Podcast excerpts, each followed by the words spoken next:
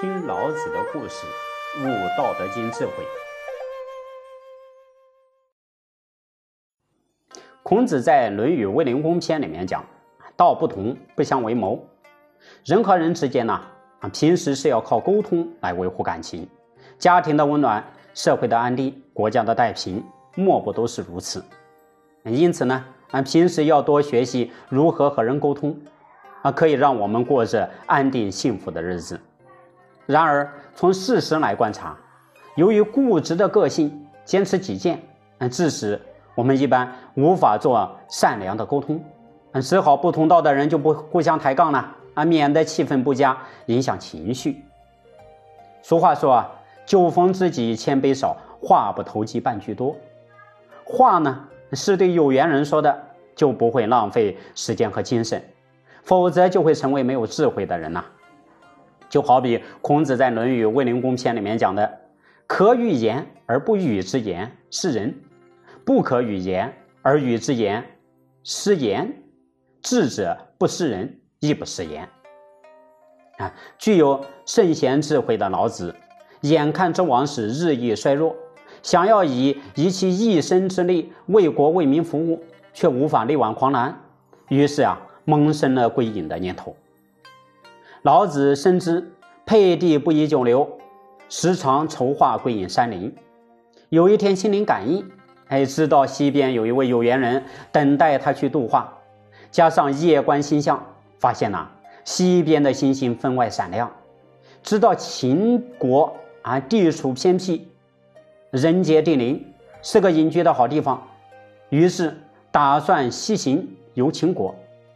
哎，这时候接到了一封杨子居的来信。杨子居是谁呀？这个名字大家比较陌生。哎，其实呢，他就是历史上鼎鼎有名的杨朱啊。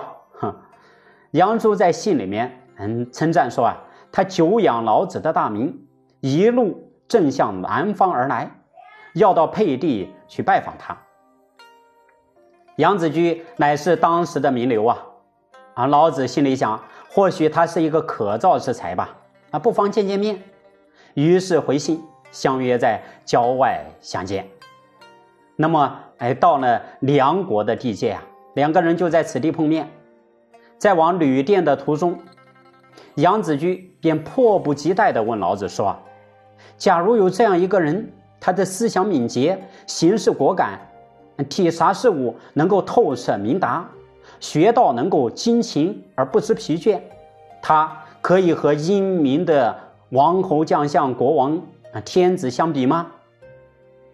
我们知道啊，杨子居也就是杨朱，当时颇具盛名，社会上流传有“啊天下不归杨朱，便归莫迪”这一个说法，可见杨朱、莫迪他们的学说在当时社会上影响力有多大。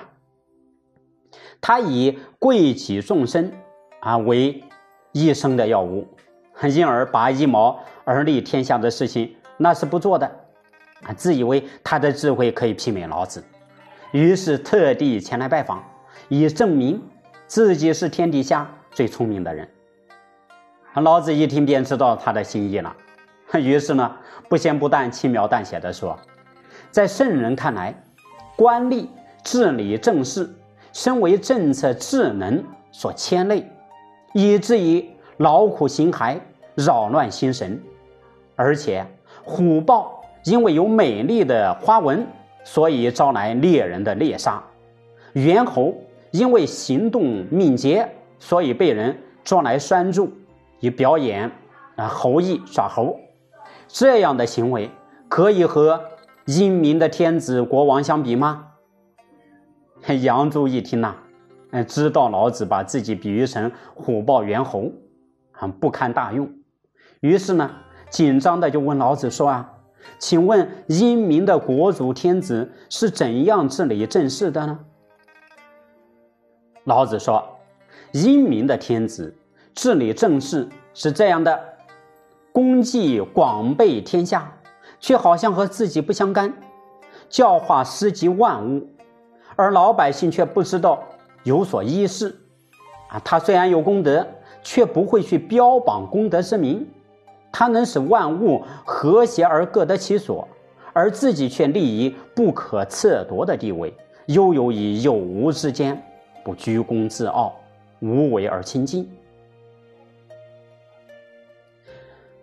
哎，真正圣王之士啊，他的方法就有如老子在《道德经》第五十七章里面所讲的：“我无为而民自化，我无事而民自富，我好静而民自正，我无欲而民自朴，我无情而民自清。”那这个呢，啊，就是老子无为而治的真谛啊。